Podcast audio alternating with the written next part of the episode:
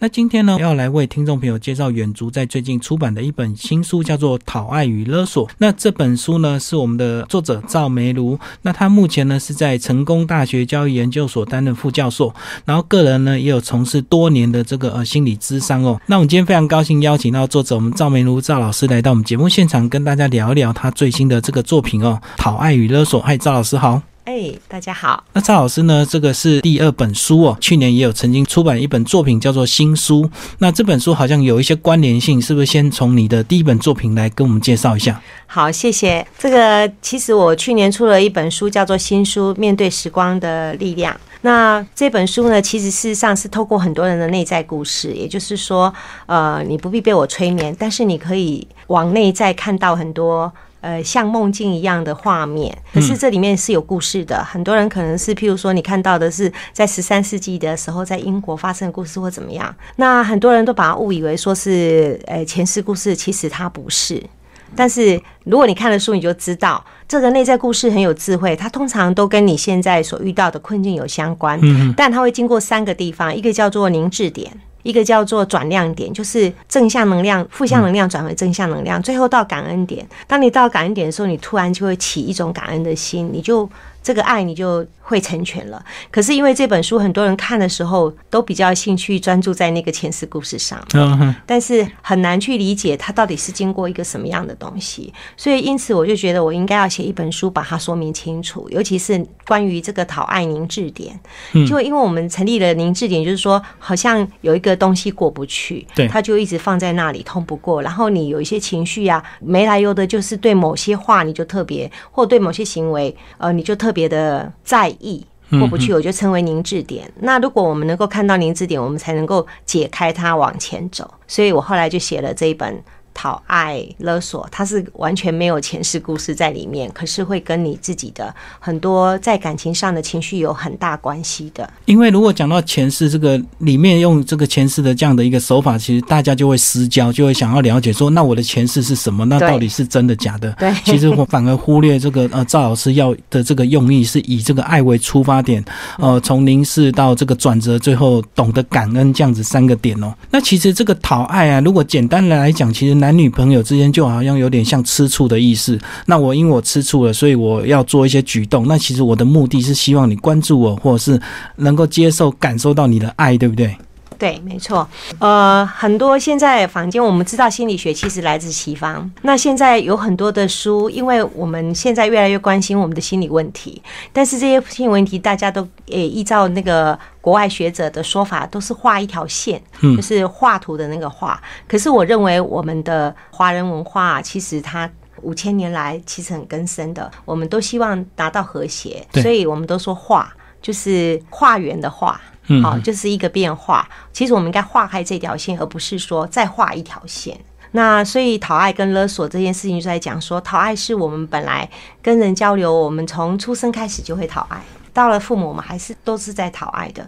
可是呢，如果我们太过头了，我们可能就变成勒索了。嗯，我会觉得说，我为什么你都不知道我我这么爱你？用嘴巴一直讲半天都没办法感受到这个东西。所以我觉得这本书最主要是要告诉你，讨爱不要变勒索，就是要把爱找出来。因为其实如果呃大家有这个亲子教养的问题，就会发现其实有时候小孩子很会用这个一些招式来得到他想要的东西，但是如果过头了就变成勒索，就是如果你不给我，我就要怎么样怎么样怎么样哈。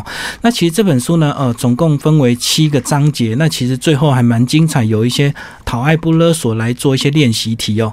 那是不是赵老师先帮我们把这这七个这个章节先帮我们稍微呃介绍一下，你怎么样来区分这样的一个段落？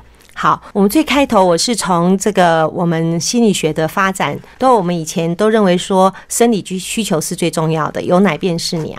但是我这里有讲到说，到了一九五零年代，就是第二次世界大战以后啊，会有常多的孤儿。可是这些孤儿在孤儿院里面呢，都发现他们其实事实上虽然即使有吃的，可是他们因为照顾者很少。嗯嗯，他们反而就变成即使可以吃饱，可是他们跟人没有交流、没有互动，就躲起来。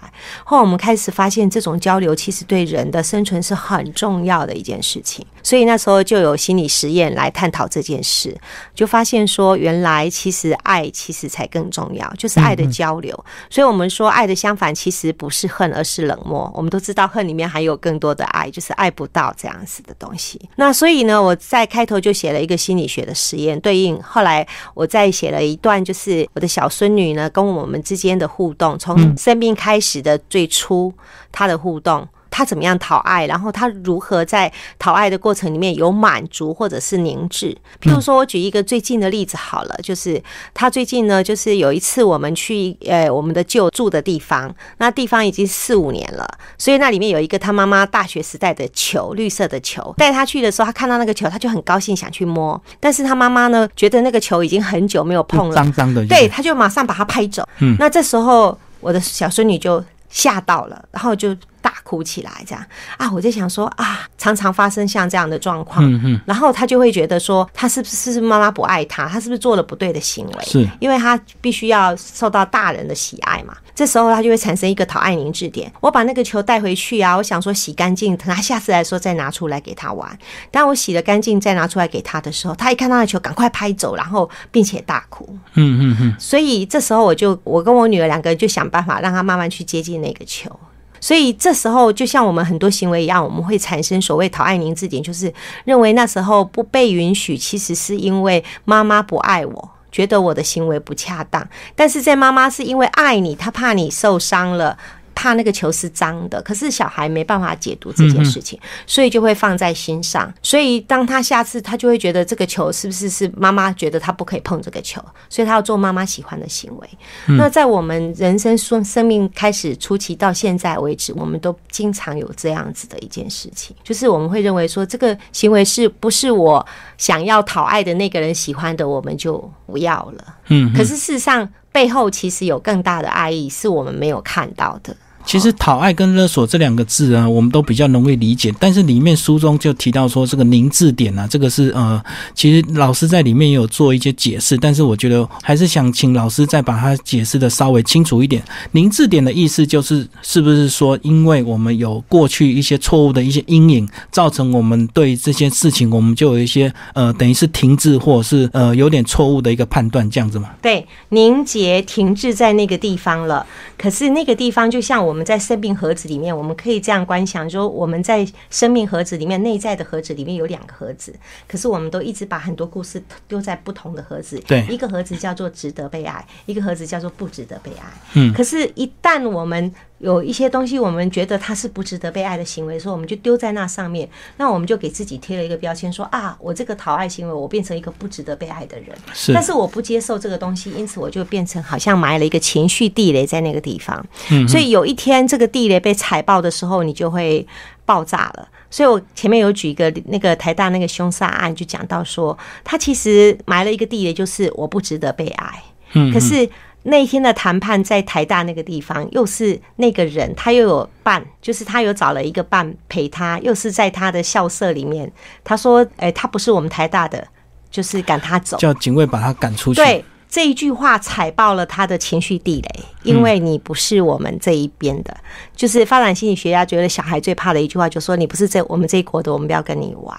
那像这个事情，这个就可以比喻成一个讨爱凝滞点，他好像反复凝滞在那里。可是呢，这个东西因为自己都不接受，也没有觉察到，所以我们深深的把它埋在，就好像一个情绪地雷一样。是，所以我觉得情绪勒索这句话讲的并不对，就是说对于情绪，我们有很多正向、负向的，不见得情绪就是勒索来的。可是我觉得它是一个地雷，就说你只要去踩爆它，那踩的人跟有时候埋的人不是同一个人。重点就是要找出你的凝视点，然后才能够真正解决你这个多年来的一些可能情绪障。或者是情绪爆炸的一症节点这样子，对，我觉得还蛮精彩，就提到一些恒河的猴子的这样的一个呃例子实验，一个温暖的这个呃绒毛猴子跟一个这个铁丝的绒毛猴子，可是最后呢，这个小猴子居然选择的是什么？是温暖的绒毛猴子，可是它不能够提供它母乳。来帮我们讲一下这段实验，我觉得好精彩，我蛮讶异的。这个小猴子居然宁愿选择肚子饿，但是它要抱一种温暖的感觉。对，没错，恒河猴其实是跟人类比较接近的哈。那为了他为了这个实验，所以他找了恒河猴做实验，然后他就想要回答说生理的需求跟心理需求到底哪一个比较重要，所以他把他。这个猴子生出来二十四小时后，他就把它分到另外一个实验室。这个实验室有两只猴子，一个是铁丝网做的，一个是绒布做的。铁丝网桌面上面绑了奶瓶。它随时都可以喝奶，可是另外一个绒毛做的却没有。然后就发现说，这些猴子平均呢，二十四小时里面有十八小时在这个绒毛猴子上面，有三小时在这个喝奶的猴子上面，其他是游走。那可是他们发现，即使有危险，譬如说我突然间丢一个大声的这个东西进来，他们发现有危险，竟然都去抱那个绒毛的猴子。这件事情让人家非常惊讶。所以他就觉得说，哇，我们不是觉得呃提供吃奶的才是母亲吗？其实不是，是温暖是很重要的一件事情。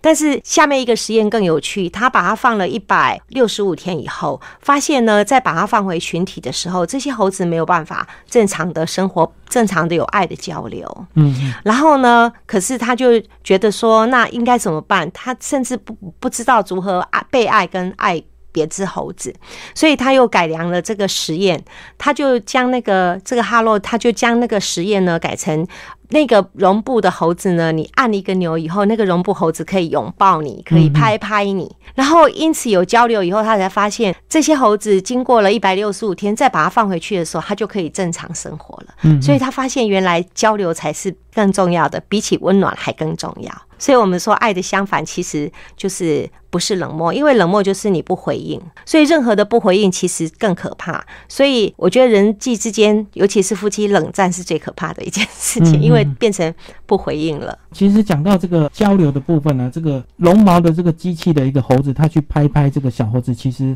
也许是没有什么意思，可是，在小猴子的心里就会造成一些温暖的感觉，让他这个未来比较有正向的社交去面对他其他的这个小猴子。我觉得那这样讲，就是说，其实很多父母亲对这个小婴儿。的一些动作看起来好像没有意义，可是是不是其实也是在这个小婴儿未来是很重要的一个社交的关键？是我上次我曾经印象很深刻，遇到一个太太哈，他其实事实上呢，他做了一件事情，就是他妈妈说小孩子不要常抱，如果你常抱他的话，他会依赖成习惯，然后不抱他他就一直哭这样子。对，所以他最后怎么样，连喂奶都不敢抱小孩哦，都是这样远远的喂，结果那个小孩到长大的时候，到了要进幼稚园的时候，没办法跟别人交流。后来进了那个呃儿童的治疗心理治疗中心去治疗，嗯，所以嗯，我认为啦，就是现在很多心理学发现，你的回应其实是最重要的，就是给孩子的回应，尤其是在语气上，不要是认为生气的、愤怒的，因为他会觉得他不值得被爱，因此他就会把那个情绪藏着，然后因此他不敢表达真正他自己想要表达的，反而用讨好你认为你喜欢的行为，其实后来就。大家就都不知道到底应该怎么做才对了。而且这个深埋在内心深处啊，这个几年后到底什么时候爆发也不知道，可能是到你这个以后找伴侣的，或者是你可能以后结婚跟你的另一半，哎，哪一次的这个相处你突然情绪大暴走，结果总结最后的原因居然是你小婴儿那时候的一些父母亲对你的一个对待。对，没错，其实真的是这样，我们随处都在发现。像我在这本书上写到我的那个一百个凯莉小娃娃的故事，嗯嗯，那其实像现在我即使写了这本书，我前天都还在发现我的陶爱宁字。点，譬如说，呃，我妈妈是一个很爱干净的人。哦，那我妈妈当然也是一个很温暖的人，可是她非常喜欢干净，所以你知道我们家的脚垫跟鞋垫是分开的，鞋垫是在门口的，可是脚垫是在浴室外面的。嗯，那你的拖鞋是不可以抬上脚垫的，是脚要踩上去的。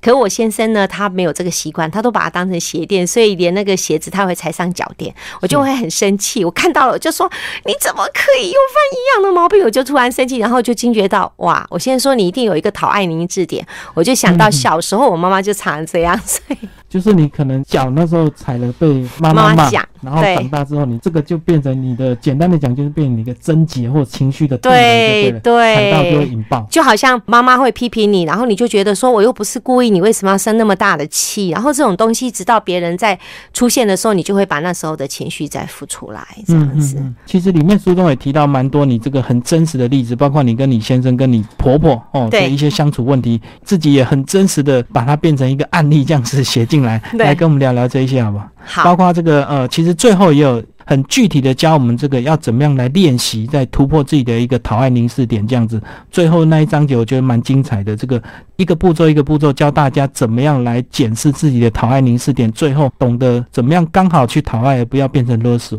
呃，我觉得我这本书呢最特别的地方跟别人不一样，就是我在呃这里很认真的教大家怎么样去做这件事情。因为如果我们看事情换个角度看，其实就真的很不一样了。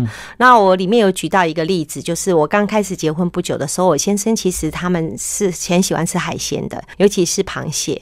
那我婆婆就曾经每次我们要回来，她就会从台北就买一个活螃蟹叫我们带回来。可是有一次，她就很认真的问我说：“到底谁杀？”螃蟹，因为活螃蟹总要有处理，我就马上说哦，我我不敢，那个都是我先生杀的。我我婆婆马上就说，你怎么可以让他杀？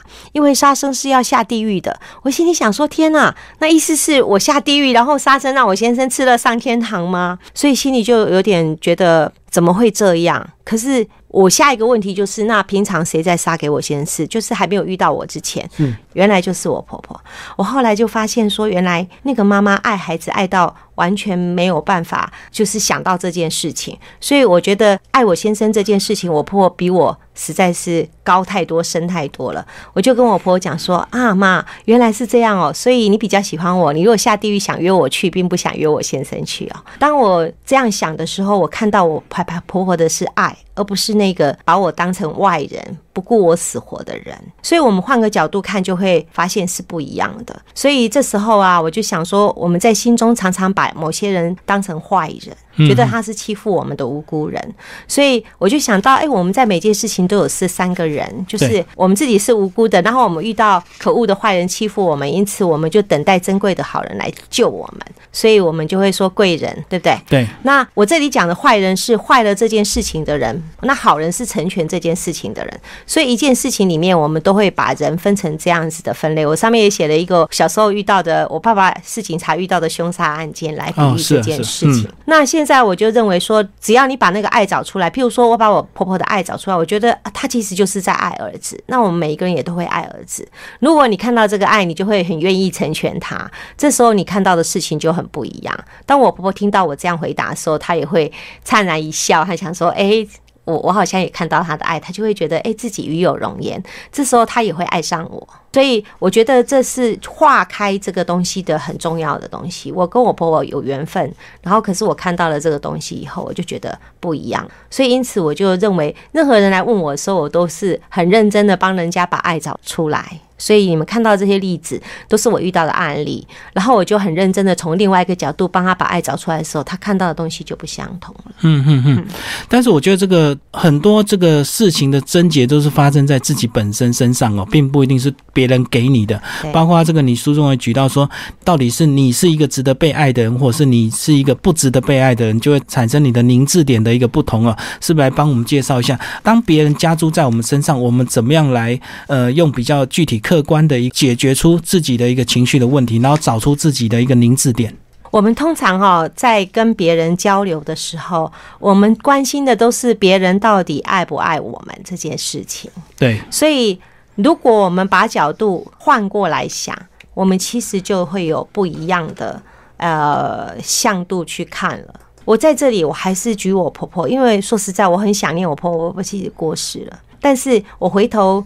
呃，去理解他的时候，我回头看，我觉得他带给我非常丰富的生命。所以我说，我婆婆是我的导师，我妈妈是我的呃礼物，就是妈妈是人家的礼物，可是婆婆真的是导师。哦，对，我婆婆有很多的行为，我在后事后看到的时候，我就真的非常感恩她。我觉得她真的呃，让我觉得很钦佩她。那我要讲说，如何把这个东西找过来？很多人就说，哎，为什么他可能？我每次在讲这个故事的时候，人家都觉得很难理解，就是。我婆婆生六个小孩的时候，恰巧我公公都不在身边，所以当我要生产的时候，我婆婆是不准我先生陪我的，所以她把我弄来台北生小孩以后，就把我先生关着，不准他来陪我吃饭，不准他来陪我生小孩的。嗯，然后我我先生就是在家里吃完逃出来，在这里又吃一次这样子，那你都很不能理解他这种行为。然后等我生完的时候，我婆婆来来医院的时候就说：“为什么我儿子要陪你？我生产都没有人陪。”那当我讲这个的时候，很多人就会觉得说，这个婆婆好像太过分了这样子。可是有一次，我听到我婆婆在说一个故事的时候，我真的觉得很感动。嗯嗯她在生产的时候呢，她的小孩，她就是生产的时候第一生第一胎的时候，就是刚好我公公也不在，可是那个风雨很大，她就拍着隔壁。结果那个老婆婆啊，后来才意识到是隔壁来派，看着她，然后就去烧水要帮我婆婆的时候，我婆婆生出来是自己捡几袋的。嗯嗯我听到她这样讲的时候，我就问这些小孩，其实他们不知道这个故事，然后我就会觉得说，哇，如果我是我婆婆的话，我一定会也会很难过。嗯然后我更听到一个故事，就是我婆婆在很小的时候，她在那个大陆的时候，她是有一天她妈妈带着她去市场，就是要以物易物，那前面是带着她，后面是那些。要跟人家换的青菜啊，或者什么东西，嗯，可是就有一遇到一个人说，你可不可以把这个女儿卖给我？因为我需要有人照顾我们家，帮忙照顾小孩这样。我婆婆的妈妈在那里考虑了五分钟，就把它卖了。然后那一家真的很有钱，他们是退到台湾来的时候都可以坐飞机过来的。哦是，可是呢，我从这里就想，如果我是我婆婆，应该没有办法像她这样，因为我婆婆她养了六个小孩，嗯这六个小孩都很成才，他们都在大学里面教书啊，拿博士啊，然后个个都是行为非常好，就是温文，然后很礼很有礼貌。那我觉得我婆婆像这样一个人，她竟然可以给孩子这么多的爱。如果我是她，我应该做不到，就是被妈妈卖掉，就是只考虑了五分钟。可是她竟然可以做得到这件事情。所以如果照你的这个呃书中的一些内容，你婆婆照理讲，应该她对自己的小孩可能也会比较残忍、比较直接，对不对？因为她有一个讨爱凝视点过不去的话，对。是不是她也会用这样的一个方法来对她的对，所以？当时我在想，我为什么要等我婆婆来疼我？为什么不回头我疼我婆婆呢？就爱其实是交流的，所以当我去寻找我婆婆的爱的时候，我就发现，哇，她是一个爱这么深厚的人。所以我就开始去倾听我婆婆，后来发现原来我婆婆知道我爱她，所以她会告诉我说：“哎，你怎么好像呃已经一个月，呃又过三个礼拜没有来？”然后我心想，我很忙，我都不知道他多久没见到他，可是他进来像我们以前会想说：“你管我，好像规定我非得回来。”可是当我看见婆婆的爱的时候，我就发现她其实非常喜欢我。嗯，因为我会倾听她说故事，所以她才会数着我到底多久没来。我爱我婆婆没那么深，所以我根本忙到忘了我多久没看她。这个本来就是小孩跟父母亲的爱，有时候是不对等的。这个父母亲每天盼望着小孩度日如年，可是小孩子觉得上个月、上上个月才看过了，才过几个月，有什么好急的？这样子，对就是呃，每一个人的这个对爱的另外一半的这个大家的反应跟这个呃症结点都不一样。那其实里面书中除了讲婆婆之外，也讲到你跟先生的一个相处哦，对呃，包括你这个一开始这个你们刚新婚，这个每个人起床习惯不一样，你也很轻易用很技巧性的这个方式把它化解掉，让他不要以为他为你好，这个早睡早起，这个把你叫起来这样。对，没错。像这个平常的生活里面有非常多这样子的事情，但是如果我们没有仔细想的话，只会用争吵。就是我先生呢，就是刚结婚的时候，因为他是一个早睡早起的人，是一个晚睡晚起的人，所以他觉得说，哎、他早上就应该把我叫起来，所以他没有多想，他起床他就把我叫醒了。是然后可是情。可是我被叫醒了以后，就觉得说啊，为什么不让我多睡一下？但是我在想，他叫我起来一定有他的原因，他可能很想我陪他的早上，所以我就会仔细去观察说，诶，到底他早上是怎么过的？为什么他想要叫我起来？嗯，他叫我起来真的是要我陪他吗？所以我就开始观察他早上起来的行为，就发现说他先去拿了报纸，在厕所坐了半小时出来，然后再去泡他的阿华田喝，然后再看着报纸，然后大概经过半小时，就早上大概有一个小时时间，然后他就要出门了，上班了。这样子，嗯嗯，那我就想说，但到底叫我了起来干嘛的？所以上送他上班的时候，我要去亲他，他还不让我亲诶、他说这样很难看啊，因为大家都有看到，所以他跑给我追诶、我还反过来把他抱住，我就是要出门的时候，对，嗯。因为我说我看过日本一个调查，他说先生出门有被太太亲的跟没有被亲的是差五岁，就是说呃有被太太亲，每天亲亲一下再出门的人，会多回五岁。我都活比较说你看。久一点。对，我说嗯这五年对我们来说经济来源好像很重要，所以可以多赚五年钱。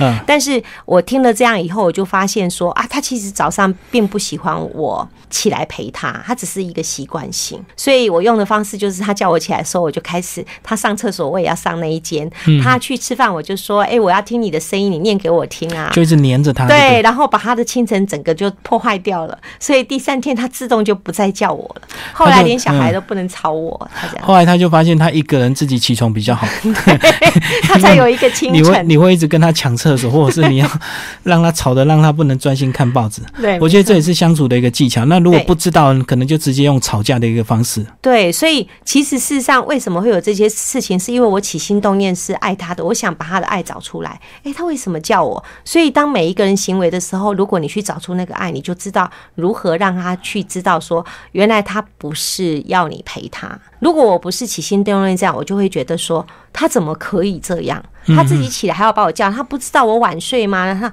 如果你是用这个焦点。那你当然就会跟他吵一架。除了了解这个爱与被爱的关系之外，我们又讲到这个凝视点。那这样子是不是又回头要去探讨说，你先生当初怎么样会认为这个早睡早起这个是很重要的事情，变成他的一个凝视点这样子？对，所以他自己在生活中，他都是这样讲的。他说早睡早起才会身体好。那我常常就跟他讲说，是吗？那你看看，你举几个例子告诉我说，这个人就是因为早睡早起，所以身体好。那我常常跟他讲说，宋美龄她活那么久，可是大家都知道她是半夜清晨两点才睡觉的人，人家也很长寿啊。所以早睡早起身体好，可能是以前妈妈或者是谁都这样跟他说，所以他认为这个概念他从来不去想，他就认为。他就认为是对的。对，然后他就认为他爱你，所以他是为你好，他才这样说的。可是他没有去思考到那里面的点是怎么样一回事。所以这个这个每一个人的这个状况是不一样的，不能用自己的标准去灌在别人身上。那如果你用呃你的标准一直灌输在你的配偶或者是另一半身上，你可能又要回头检视说，你到底小时候曾经有哪一段这个这个记忆，让你会有这样的一个这么直接的一个反应，认为这件事情就是对的，大家都应该遵守这样子。对，所以就要找出自己的一个凝滞点，才能够让自己的这个感情啊，或者是家庭各方面都比较呃圆满顺利。这个书中呢，我们讲到这个，如果你过去受到一些阴影，你可能就觉得你不是一个被爱的人，那怎么样找出这个凝滞点，最后怎怎么样变成一个值得爱的人呢？那其实里面呢有一些关键字呢，这个赵老师再帮我们再稍微呃描述一下。所以重点是怎么样找出被爱的人，对不对？对我们这样找到那个爱的心意是很重要的。嗯我先举一个，就是如果你们看书可以看到，我先举一个最近我的学生发生的例子。因为我在上课之前，像我今年有一个课叫做家庭发展，好，然后那个课呢，我就会。呃，规定他们，然后我就说，这整堂课我们最重要的重点是把爱找出来。那其中有一个人，他是已经当爸爸的人，然后他的孩子已经读高中了，然后他说整个学期到最后，他才终于知道什么叫做把爱找出来，而且他经历了那件事情。我在我的粉丝页上面有放上这个故事，它叫做我的粉丝页是讨爱勒索，然后 Dash 赵美如的故事球，因为我重要的是那个故事球，你必须把那个以前你们的爱先放好，可是如果遇到这个东西，你就可以把那个故事球丢出去。是那在这里就是。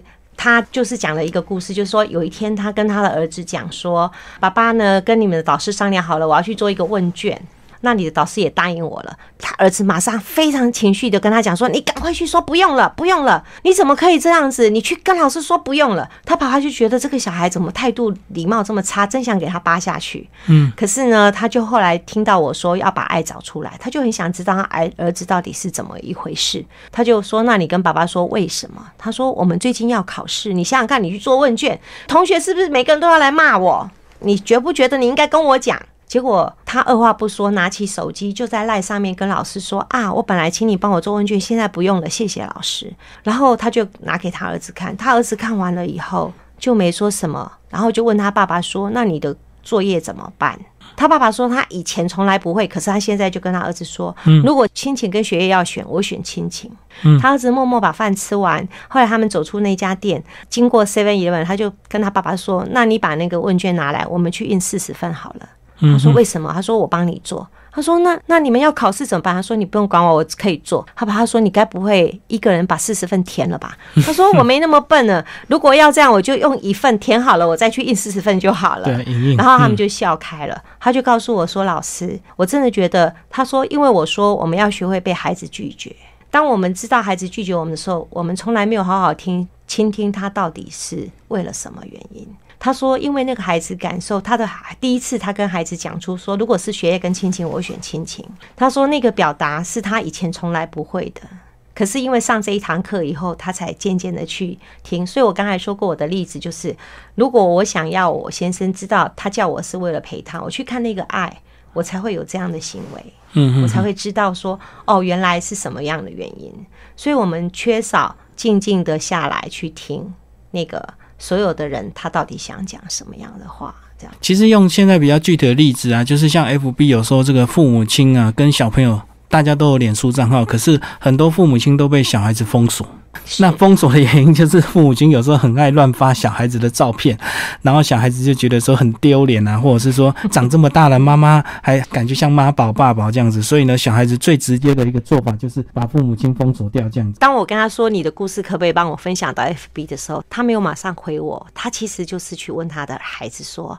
可不可以呀？他的孩子说匿名可以，就是名字不要出现。他就跟我说：“老师，你可以匿名分享。”那有时候我问学生，学生就说：“老师，你可以把我的名字写出来。”所以像这个就是真的是一个尊重意识。那尊重里面有非常多的爱，他感觉到哎，爸爸愿意倾听我，他是很在意我的感觉的。嗯，像这件事情就是我们平常表现爱的时候最重要的一件事。帮我们总结这本书好不好？这个呃，其实我觉得这个讨爱是每一个人都需要读的。可是有时候有。有一些人看到这样的一个书名啊，就觉得说它是亲子教养书，来帮我们稍微介绍一下，为什么其实每一个人都需要读这样的一个书。对，因为其实我们不是，我们不只是这个只有结婚嘛，我们其实在职场或者是在旁边跟任何人相处，其实都跟我们的这个情感的对待，尤其跟讨爱的凝滞点会有很大的关系。即使跟同事之间都会，你如果不小心踩到他了，你也会引起这个踩到情绪地雷。我这里面有举了很多的例子，都是属于你不小心踩到别人的地雷，其实跟你是没有关系的。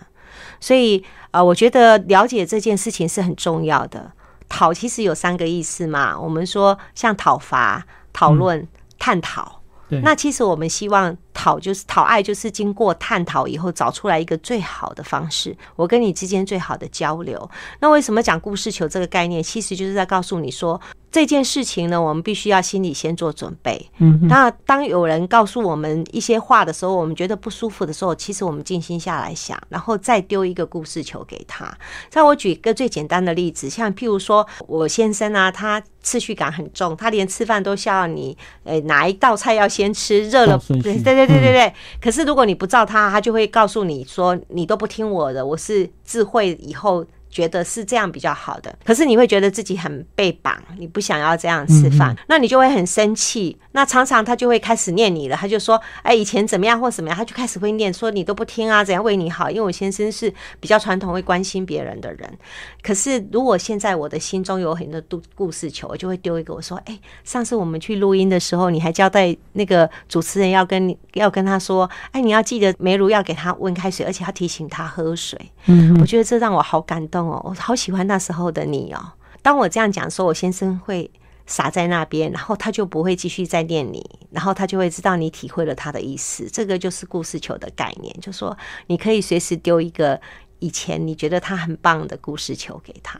感受到他对你的爱，所以他会做一些提醒。对，那这个提醒你做到几分呢？其实是另外一回事。重点是你要有回应，对不对？因为如果你没有回应，其实一般人做法就是一直念下去。对，就是跟猴子的故事一样。当他觉得说，哦，原来他也有被你欣赏，你也感受到他的爱，他不必那么担心。然后，并且他觉得说，哦，那个关心恰恰好，而不是一直在继续念。所以很多人一直念一直念，是因为你没有让他觉得你感受到他，所以他要不停的说。可是当他知道说哦，原来你是有感受我的爱的时候，他就会停止了。所以这有时候是这个另一半的技巧，有时候是要自己的智慧。我觉得这有点难，因为有时候对方如果没有办法回应，那你到底念到什么程度该收手，或者是说你最后丢一个故事球给他说，让他自己去找这个答案。我刚刚讲的到底对不对？比如说我教你的人生方向应该怎么样怎么样，最后呢，我不是叫你一定要这么做，那不然你可以去看看谁的故事啊。所以小孩其实事实上也是一样，就像那个呃，我的同学他。我的学生，他跟他儿子，他就只想到一句爱，一句话就说：父母不要怕孩子拒绝。嗯嗯。那他用这个东西，他就会反个方式对孩子说，表达出他的爱。他只是跟孩子说：如果亲情跟爱情，我选择。然后你看他行动，这些东西都是呃，只要我们看完了这个书，我们做了练习，把爱找出来，其实他就会感受到原来他的威力这么大，以后他就会继续做。所以不是每个人都做不到。其实每个人，我也我告诉你说，我也是经常经历过，连前几天才发现我的陶爱宁字典。所以当我发现那个陶爱宁字典的时候，我就觉得说，哦好。然后我就说，先生，你让我再说一次好不好？我刚才不应该对你发那么大情绪，这样好不好？你下次记得，如果你记得有做到，你不要说。呃，我脾气这么大，你只要告诉我说好，如果我记得，我就不要把鞋子踏上去。我说我们都再来一次，嗯，因为像这种东西，你如果练习多几次，你就会发现，原来这才是好方法，而不是那是好方法。所以，我们自然我们在生活里面，每一个人都会经历过，他就知道怎么做了。而且透过不停的练习，这个每一个人，这个双方彼此都会找出一个新的互动的模式，以及新的这个乐趣。而且这个刚刚讲到这个名字点，也不是说你小时候的一些阴影就影响到现在，有时候可能是你昨天的阴影影响到今天，也有可能，对不对？因为它随时会一直冒出来的。对，因为我们生活实在是并不是真的那么容易呀。对，所以如果您看完我这本书，里面有很多的例子跟练习，还有在粉丝页上面，我也会尽量都做多一点的分享。那听众朋友，如果看完这本书有任何的这个问题呢，也可以跟我们这个赵梅如赵老师呃互动。那这个老师也跟我们介绍一下你的粉丝页，好不好？好啊，我的粉丝页就是讨爱勒索，然后 dash，然后赵梅如的故事球。如果你有兴趣的话，我会在那上面就是常常放一些这样。然后在书上面有关于我小孙女跟我们之间互动的那个小孩子的那个部分啊，我将来也会整理把他的那个录音档啊，就是上传让各位也可以看到。这样，其实刚刚有漏掉一段，这个小孙女这个故意丢笔吸引注意，我觉得这个现在好像每个父母亲都应该要。知道，其实有时候小孩子的哭闹，重点是他要吸引你注意，你要去关心他，要去抱他，并不是他真的很无聊就乱哭这样。对，真的是这样。那天哈有很有趣的是，他很喜欢拿手机。其实现在小孩都一样，对他就是很喜欢去玩。他爸爸妈妈都说他喜欢手机，而且手机会被他弄坏，所以不准他动。可是有一天我拍到一个影片，就是我小孙女突然间摸到他妈妈的手机了。他不是拿来马上还哦，他是手按在那个手机上面，然后发出声音，因为还不会讲话，他发出。声音想引起他妈妈注意，就是要啊，不可以，然后感觉他被关心。对，没错，他其实就是要他妈妈注意他。他妈妈一直都没有注意他，他就没有摸那个手机了。所以他去玩手机，其实是希望引起你注意，然后跟他互动。对，因为这个大人就会把手机抢过来，就会抱抱他，拍拍他，然后就会跟他玩一下，呃，吸引、改变他的一个关注。那其实他的目的就已经达到了。对，所以他是先警告你的，他不是拿来就自己玩。他如果真的喜欢破坏，他就拿来自己玩。可是不是，他是这样按着。然后一直发出声音告诉你说：“哎，我拿到手机而且还故意发出声音，因为他怕你没有注意。对，其实这个就跟小孩子肚子饿一样，他肚子饿，你并不一定会关注他，可是他就会哭出声音告诉你：我肚子饿了，快点来喂我。对，哇，我觉得这个情绪的这个学习，爱的这种学习是永远没有止境的，而且对象是随时都要有的，不是只有对亲人、对另一半。其实同事之间有时候，呃，有些冲突也是因为大家少了爱，大家只要。彼此把爱找出来，其实很多事情都会很容易解决。我现在突然想到，跟听众分享一个很小很小的，我常常在课堂上讲，因为我的学生都是已经大学生或研究生，他们都会有男女朋友要带回去，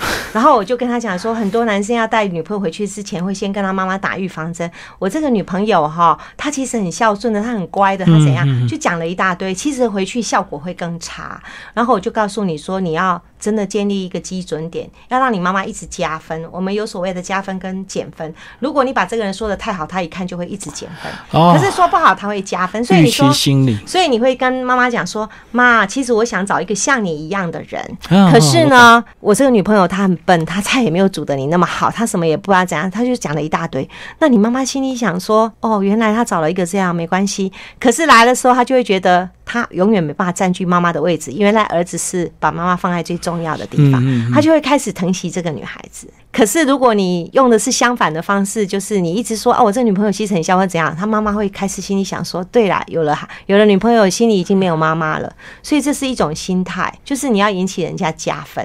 嗯，嗯所以我我常常说，关于老师的谣言很多，说他是一个很糟糕的人，我都觉得很高兴，因为你来修课，你就会说没有啊，这老师不错啊，哎，真的不错啊。就是预期心理越差，当你真实接触之后，反而会加分。对，所以我们要学聪明一点，就是要带女朋友或者男朋友回去的时候啊，知道先跟妈妈说，我要找的是像你这样的，或者是跟爸爸讲说，我要的是像爸爸这样，可是他没办法像你这样。先帮父母亲宣示一下主权，让他觉得说他不会被抢夺 没。错，没错。那第二点呢，就是先把女朋友讲的差一点，对，然后有时候这个大人的心里就会比较疼惜，说怎么这这个小个女朋友这么笨，那我一定要好好教她，对就不会嫌她。如果你把女朋友讲的太好，嚯，那个大家就有的那个比了，说你这个女朋友到底多好啊？这个我觉得每一个成年人、每个家长都要面临这个小孩子有一天会单飞，他自己心里也要调试，那小孩子也要懂得有技巧，怎么跟父母亲相处。对，就是把爱找出来。今天非常高。